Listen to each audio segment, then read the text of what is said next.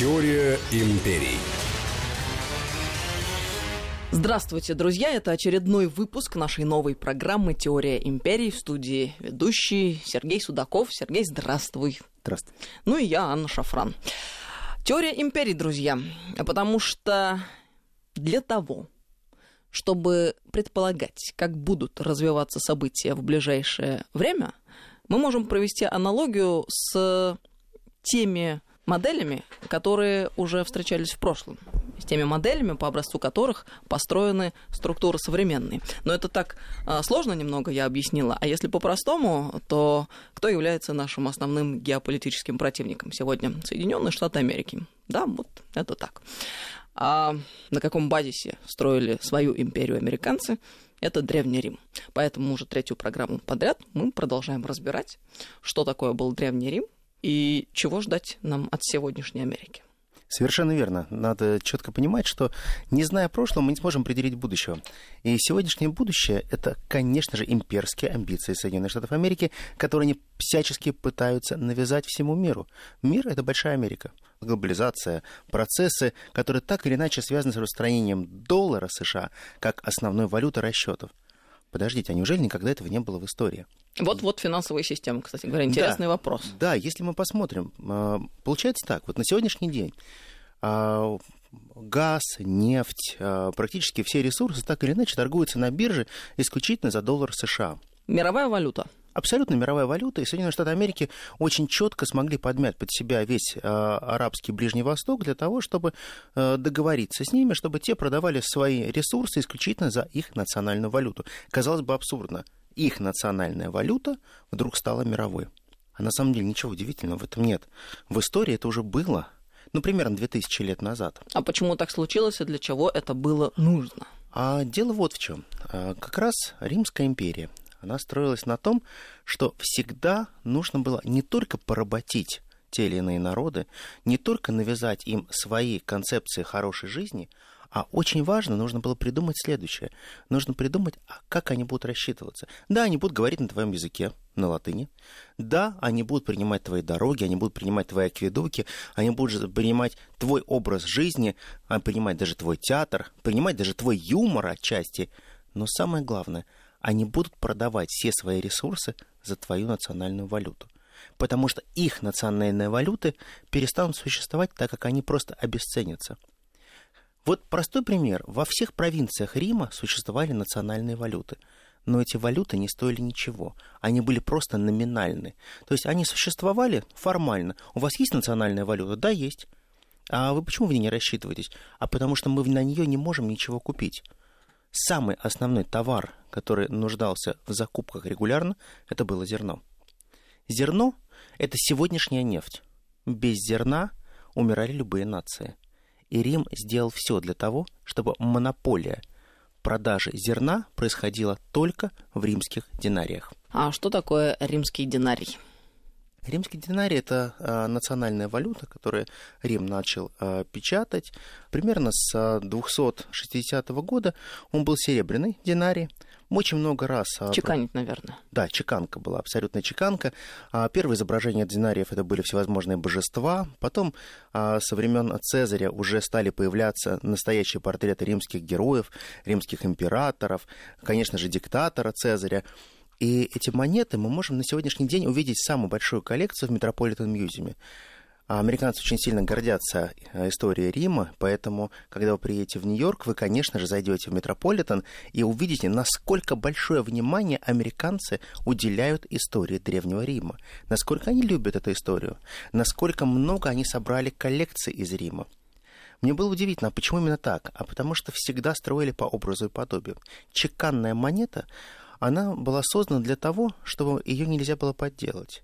Для того, чтобы только Рим мог э, сам размещать эмиссии денежные, и Рим мог прекрасно познавать, какие монеты сейчас находятся в ходу. Но при этом было огромное количество фальшивок сумасшедшее количество фальшивок. Но для этого были специальные организации созданы, которые могли принимать и учитывать деньги Рима. Это были специальные банковские конторы, которые, как и сейчас, собирали деньги, верифицировали их, складывали в мешки и опечатывали.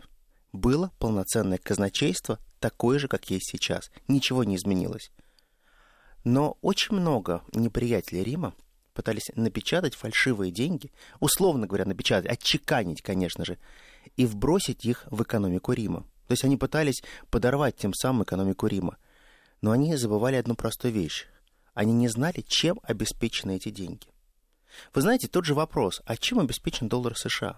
Доллар США обеспечен военной силой. США. Совершенно верно. Но если мы вернемся в далекий 1929 год, то до этого доллар США был обеспечен золотом.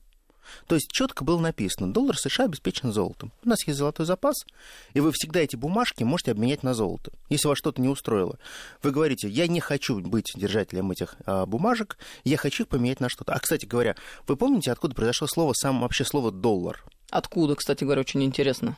Дело в том, что а, первые самые крупные поселенцы были голландские. И в Голландии а, та валюта, которая ходила, это был серебряный таллер. И серебряный таллер, который очень а, находил свое хождение из-за того, что это было настоящее серебро. А в 1690 году Массачусетская колония впервые напечатала бумажные деньги. Бумажные деньги печатали для того, когда не хватало серебра либо золота для расчетов но доверия и веры к этой бумаге абсолютно не было. Поэтому на каждой из этой бумаги было написано, данная бумага дает право скидки в 5% на уплату налогов, а самое главное, она обеспечена золотом и серебром в таком-то количестве. Так вот, голландские таллеры в итоге преобразовались в классические американские доллары. Здесь еще очень важный момент. Вы все прекрасно знаете, а, как выглядит символ американского доллара. А почему он выглядит так? А, раньше была такая смешная история. Все говорили, что это просто United States, и букву U совмещают с буквой S, и получается S и две черточки перечеркнуты. Кто-то шутил, что это был просто Soviet Union написано, поэтому они взяли наш советский символ и написали Soviet Union как свой знак доллара. Смешно. Но на самом деле первый символ, вот именно буквы S и с черточкой, это были перечеркнутые сестерции. И именно таким символом опечатывали деньги в хранилищах римских казначеев. То и... есть э, сестерция обозначалась буквой «С». Да, была сестерция, и она была перечеркнута как паунд буквой «Л», чтобы мы было обозначать, сколько там обозначено долей, угу. асамов было. Именно так обозначались в хранилищах деньги, где были собраны сестерции, а где были собраны динарии. И американцы очень хорошо знали историю первые проповедники, которые приехали, пуритане, которые строили Америку, они очень хорошо знали историю Рима, они любили историю Рима, потому что когда они завоевывали этот град на холме, прежде всего их двигала идея создания некого собственного Рима собственного града на холме, собственной империи. Поэтому даже берется своя символика. А э, изображение богов и изображение великих римлян Почему это было так важно и для чего делалось? А, здесь очень важно. Здесь э, один из наиболее уважаемых символов была богиня Фортуна. Да, и почему, кстати, э, сначала боги, а потом великие римляне? Потому что э, было оскорбительно по отношению к богам не изобразить их на деньгах, потому что только избранные богом могут иметь деньги в наличии. Это классическая фраза на 100 долларах. In God we trust. Мы верим в Бога и те же самые божества, которые были на деньгах. Но потом все изменилось. Божествами стали реальные политики, реальные управленцы Рима. Их обожествили и напечатали на деньгах, чтобы все знали, кто являются владыками Рима, владыками мира. То есть это еще один способ утверждения собственной Совершенно власти. верно. А вот сейчас, когда мы берем и смотрим купюру в 1 доллар, в даже 2 доллара, в 5 долларов, в 10, в 20, в 50, в 100, мы видим, кто создал империю и кто является основоположником Большой Американской империи. Мы просто знаем их в лицо.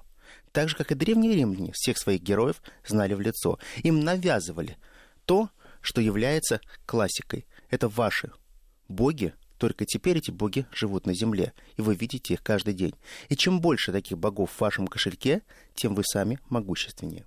А банковские дома и акции что это такое время и как это появилось в Америке? А, римская история достаточно была интересна. Банкиры всегда были гражданами второго сорта. То есть считалось недостойным римским аристократам заниматься расточительством, давать деньги в долг, принимать проценты и так далее. Процент был очень большой, на самом деле. А процент был э, классический. Если ты не аристократ, то у тебя процентная ставка составляла 48% в год. Это очень большие деньги. То есть еще у разных категорий граждан э, Совершенно были разные верно. процентные ставки. Но если ты был из Нобелей, и ты вынужден был занимать деньги, то твоя ставка была 2%. Ничего себе! 48% и 2%? Да, совершенно Слушай, верно. это вечные 2%. Это вечные 2%, которые нас Которую окружают. программу, да, мы об этом говорим. Да, и вот это- если ты был действительно аристократом, тебе нужно было занять деньги, потому что ты, если аристократ, ты занимал деньги на нужды государства, на нужды того, чтобы устроить игры, на нужды закупки хлеба и так далее. То есть, по большому счету, ты никогда не брал деньги якобы для себя. То есть априори ты что-то разумное, доброе, вечное делаешь. Конечно же. Поэтому были государственные займы, а, когда государство могло через определенные дома судить эти деньги, а были частные дома. Самым крупным кредитором, который раздавал такой кредитным учреждениям, был, конечно же, Марк Крас. Помним классическое выражение «богат как крас».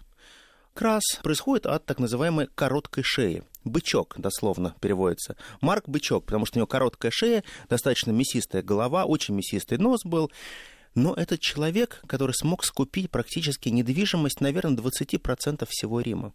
Он был собственником всей недвижимости, которую он сдавал, получал за это колоссальную ренту. Вопросы, откуда у него взялись деньги, это в дело десятое. Кто-то говорил, что он мошенничал на оружие, кто-то говорил, что он перепродавал хлеб, кто-то говорил, что он просто присвоил себе часть золота Талузы, но тем не менее победители не судят. Он просто был фантастически богат. Его ближайший друг, господин Цезарь, он был младше его во многом. Но он к нему относился как к своему такому пасынку, которому он просто единственный человек, который смотрел на него снисходительно. И каждый раз одалживал ему деньги на все его авантюры. Когда тот хотел стать претором Рима. И Крас э, мечтал в свое время построить Апиеву дорогу. Но он хотел, чтобы эту Апиеву дорогу была построена, отреставрирована как раз Цезарем. Он судил ему колоссальные деньги на строительство э, римской центральной дороги, и э, Цезарь действительно занялся ее благоустройством, отстроил ее замечательно, и Крас надеялся, что он получит колоссальные подряды и отобьет свои деньги.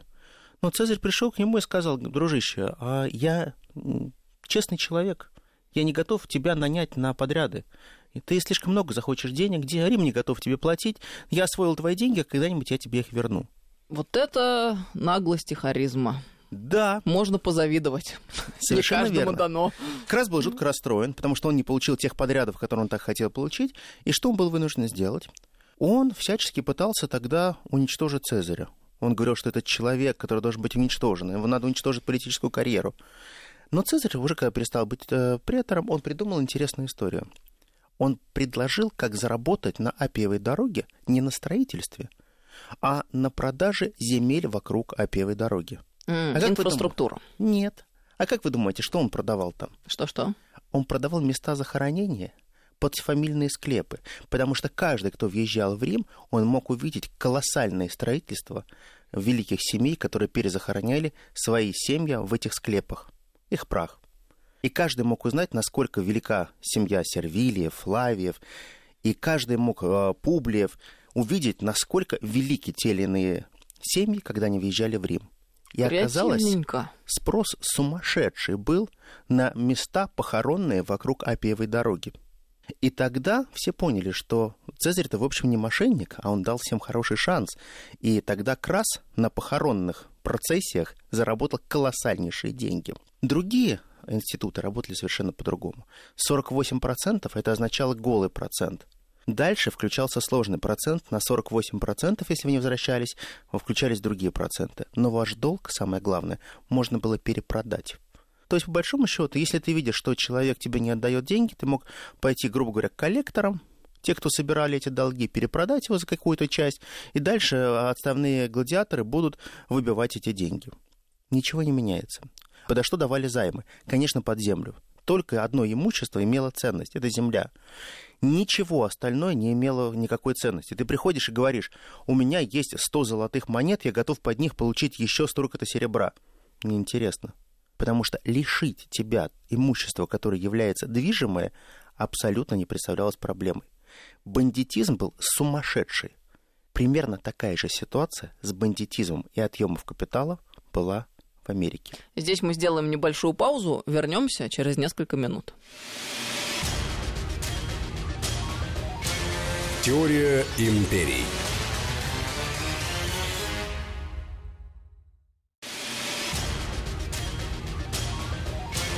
Теория империй. Мы продолжаем, друзья. В студии Сергей Судаков, Анна Шафран. Итак, бандитизм. Бандитизм. Разгул которого наблюдался в Древнем Риме, а может быть было иначе в Штатах, когда речь шла про кредиты, их обеспечение и так далее и тому подобное. Совершенно верно. Дело в том, что банковская система Соединенных Штатов Америки а, в том виде, который она есть, она начинается выстраиваться уже только после войны за независимость от э, Британии. А до этого исключительно ростовщики правили Соединенными Штатами Америки. То есть э, частные инвесторы, которые привлекали свои собственные деньги, и только группы бандитов, которые могли обеспечить возврат этих денег. Самая э, прибыльная профессия, которая была в Соединенных Штатах Америки, это была профессия гробовщика. Следующая профессия, которая была после гробовщика, это, конечно же, продавец э, горячительных напитков, всевозможных. Причем варили э, спиртосодержащие напитки абсолютно из всего из маиса, из пшеницы, из картошки, из кукурузы. Все, что давало градус, имело ценность. Если ты был гробовщиком, либо ты хотел открыть свою пивоварню, либо какие-либо всевозможные бурду сварить из алкоголя, ты гарантированно мог получить деньги. Только одна была проблема. Тебе всегда задавали вопрос, сколько дней после открытия ты проживешь? Нет, не месяц. В буквальном смысле Да, слова. тебе, тебе всегда говорили. Просто самое главное, чтобы ты запустишь свой бизнес. И как ты можешь гарантировать, что ты проживешь хотя бы две недели после того, как ты запустишь свой бизнес? А, э, вопрос был очень простой. Я готов половину тех денег, которые я у тебя возьму в кредит, потратить на свою охрану. И поэтому это будет обеспечение моего бизнеса. Потому что они будут меня будут отстреливать, они будут э, резать и убивать. Самое главное, чтобы бизнес сохранился. Короче, вообще полный беспредел, что ли? Абсолютная полная анархия. То есть, когда нам говорят о том, что это град на холме, который был построен, но это неправда. Там такое количество висельников, преступников и убийц приезжало в Соединенные Штаты Америки, тогда на американскую землю, что просто это был абсолютно такой вот Содом и Гамора. Когда нам говорили о том, что приезжают исключительно пуритане, что приезжают э, пастыри, пастыри приезжали, конечно же, не основали Массачусетскую колонию, но Массачусетская колония, она так или иначе существовала и принимала все новых и новых переселенцев. Вот представьте вы, богатый, обеспеченный человек в Европе, у вас все хорошо, и вдруг вам приходит предложение, а вы не хотите переехать в Америку? Два месяца на корабле, в сумасшедшей качке, в грязи, После этого вы приплываете туда, там абсолютно остервенелые индейцы, которые могут вас убить, куча болезней, отсутствие всех условий, ни домов, ничего – вы говорите, нет, не хочу. Дураков немає, как Совершенно говорят верно. стране. Да. Слушай, неужели два месяца прям действительно плыли? Да, совершенно верно. Откуда, вот плохо так звучит, откуда пришла даже такая фраза, она до сих пор... Почему всегда говорили, там, например, грязные итальяшки, вот так вот, грязные итальяшки? Да просто потому, что когда два месяца человек плывет, он не может быть абсолютно чистым. А когда переселенцы приезжали уже в 19-20 веке из Италии, например, их очень много приезжало. Они набивались на корабль не помыться, не проветриться.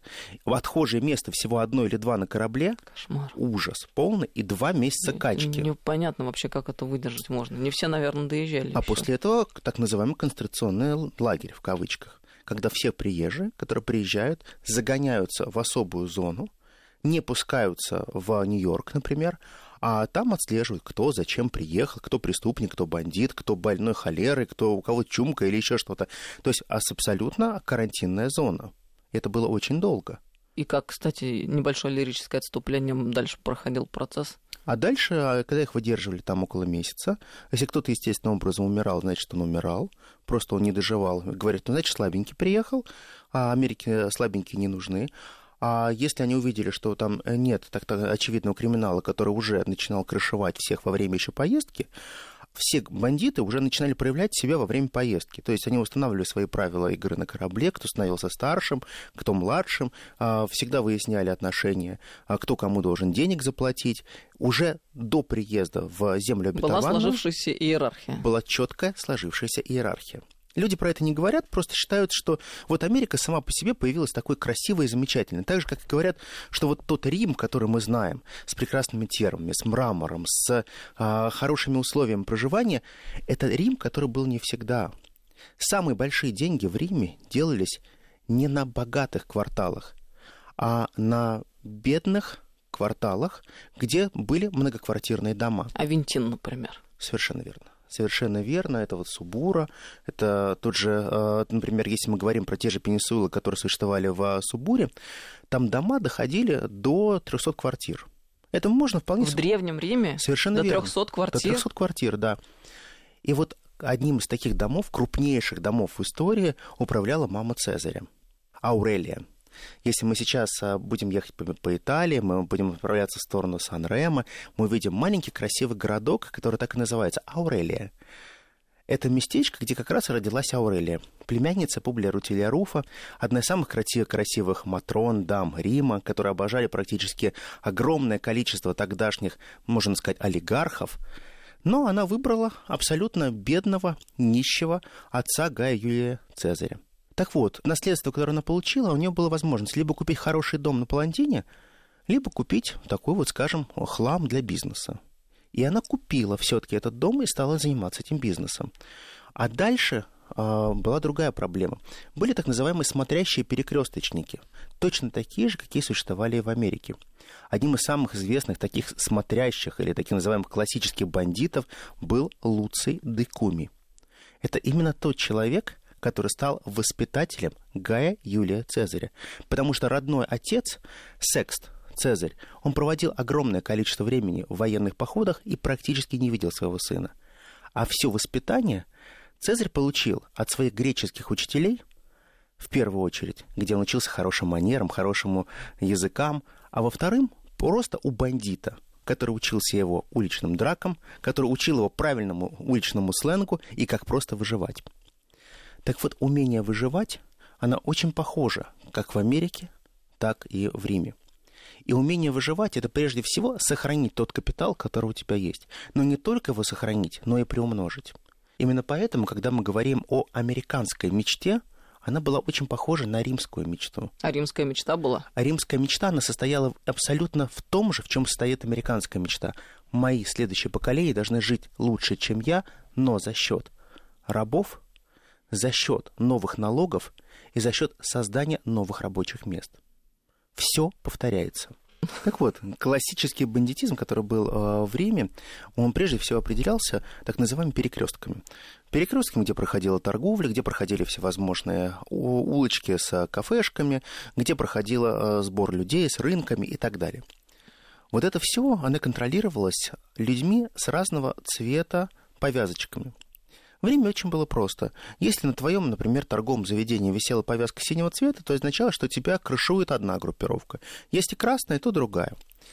И именно по этому принципу сформировались так называемые первые фракции, которые потом уже перейдут в политический лексикон. Как это интересно. Слушай, то есть это абсолютно сначала была скажем так, саморегулируемая система, Совершенно находящаяся верно. вне закона, да, а потом, а потом это... оформившаяся. Совершенно верно.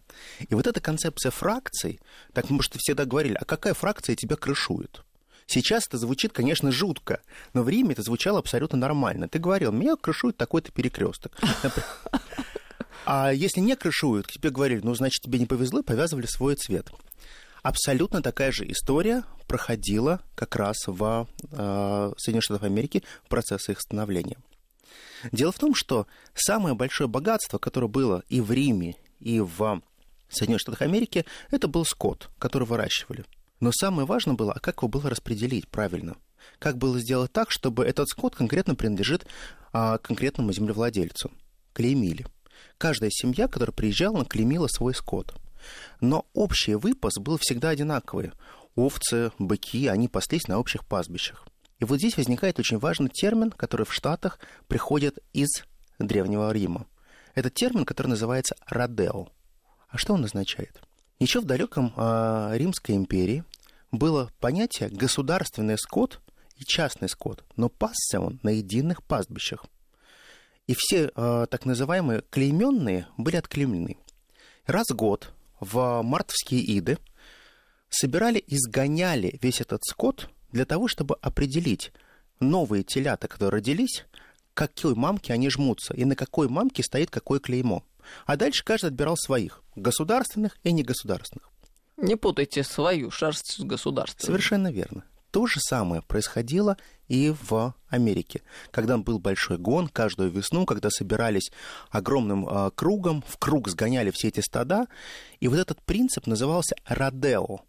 Когда нам сейчас говорят родео, как нечто такое показушное, скачки на быках, совершенно нет. Термин родео произошел от того, чтобы можно было отличить свой скот от чужого. То есть четко разграничить, где есть чья собственность. В Риме происходило то же самое. В Риме всегда было огромное количество государственной собственности, государственных денег, государственного зерна. Дело в том, что Рим давал очень большое значение неимущим гражданам, которым была сделана поддержка, что не было сделано никогда в Америке. Америка считала, что не нужно платить тем, кто не приспособлен. То в отличие от Рима. Слабым не место Совершенно. в государстве. Вот этот классический термин homo homini lupus est, человек человеку волк, из Рима очень четко перекочевал в Соединенные Штаты Америки. Это основной принцип, который существует и по сегодняшний день. Слабый – умирай. Не можешь купить страховку медицинскую – умирай. Это твои проблемы. Когда мы видим, что только в XIX веке начинаются первые разговоры о профсоюзном движении, которое потом приходит в XX век, то на самом деле в Риме уже об этом говорили. В Риме говорили о том, что существует определенная пенсия для государственных служащих, существуют определенные поддержки, и существовали даже государственные лекари, которые могли бы прийти тебе на помощь. Но только в том случае, если ты был из нобилитета, высшего нобилитета, если ты был аристократом, если ты был плебеем, шансов никаких.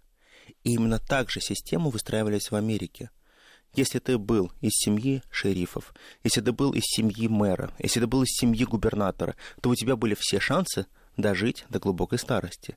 Но если тебе не повезло, и ты родился в семье простого ковбоя или рейнджера, то, скорее всего, ты просто умрешь, если в тебя попасть, попадет какая-то стрела индейцев. Соединенные Штаты Америки полностью копировали какие-то опыты из Рима, но брали и доводили до ума только уже в течение там, двух тысяч с лишним лет – Проблема была в следующем. Соединенные Штаты Америки всегда были ориентированы на извлечение прибыли, так же, как и Рим всегда пытался извлекать прибыль. Причем прибыль извлекать из тех наций, которые являлись более слабыми.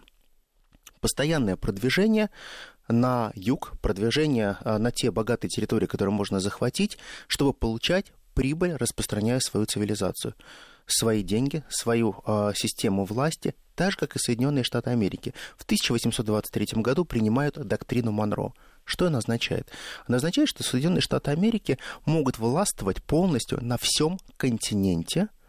Именно они, они полагают, что весь континент Америки принадлежит поселенцам тем, кто создал Соединенные Штаты Америки.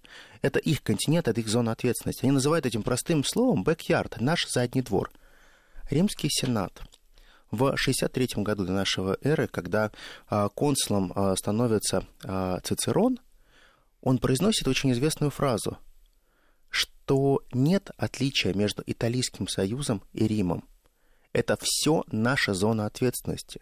Каждая дверь открывается для нас, потому что мы римляне. И нет различия, где римлян находится. В Египте, в Малой Азии или у себя на Палантине. Это все его страна. Чужих суверенитетов не существует, потому что я рассчитываюсь своими деньгами. Я покупаю чужой суверенитет. И любой человек, который живет в других странах, должен оказывать мне должное почтение.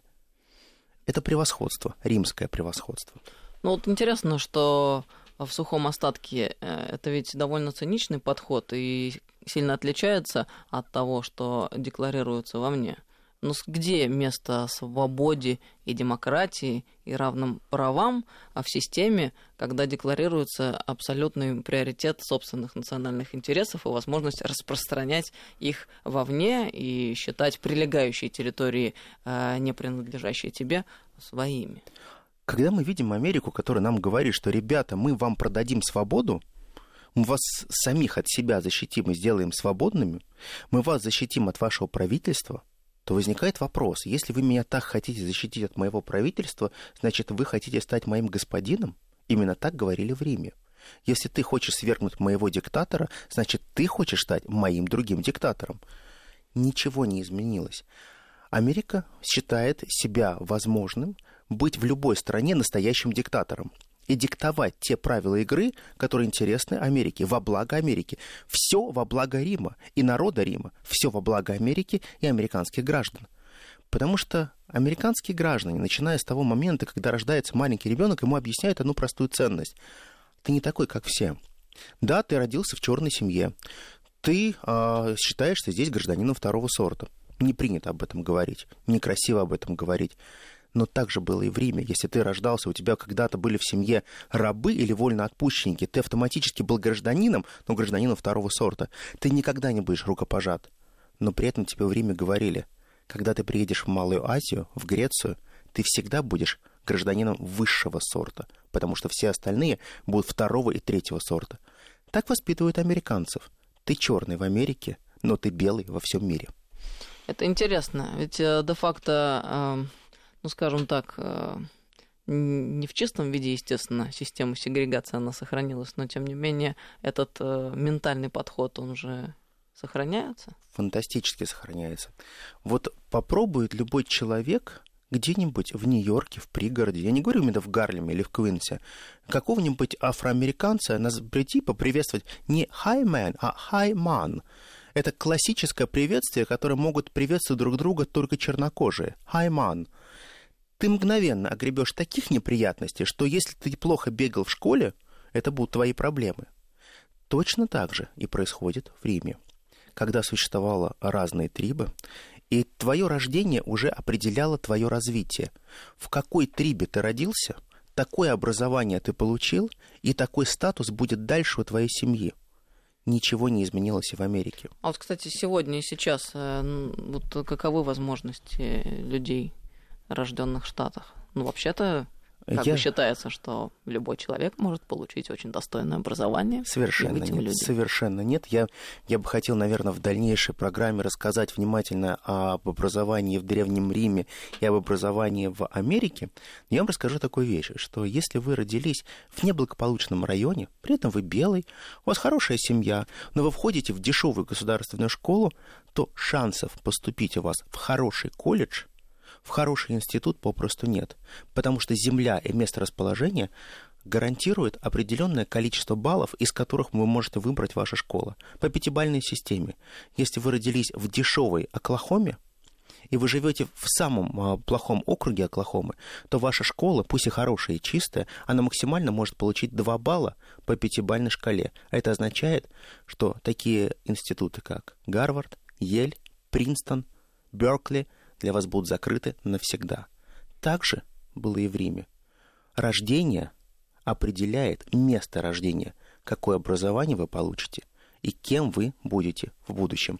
А вот есть интересный еще вопрос, который касается темы владения и пользования имуществом. Мы успеем за две минуты как-то обозначить? Я, я думаю, да. Это э, классическая триада владеть, пользоваться и распоряжаться. Понимаете, в чем дело? Вот в нашем российском ментальном сознании, когда мы приходим, покупаем квартиру или машину, мы хотим это купить, чтобы быть собственниками, чтобы это было наше. А вот американцы не хотят это покупать. Они хотят быть классом пользователей. Они берут в аренду жилье, они берут в аренду машину, они берут в аренду холодильник, пылесос и все остальное, потому что они относятся это как к временному своему нахождению на земле.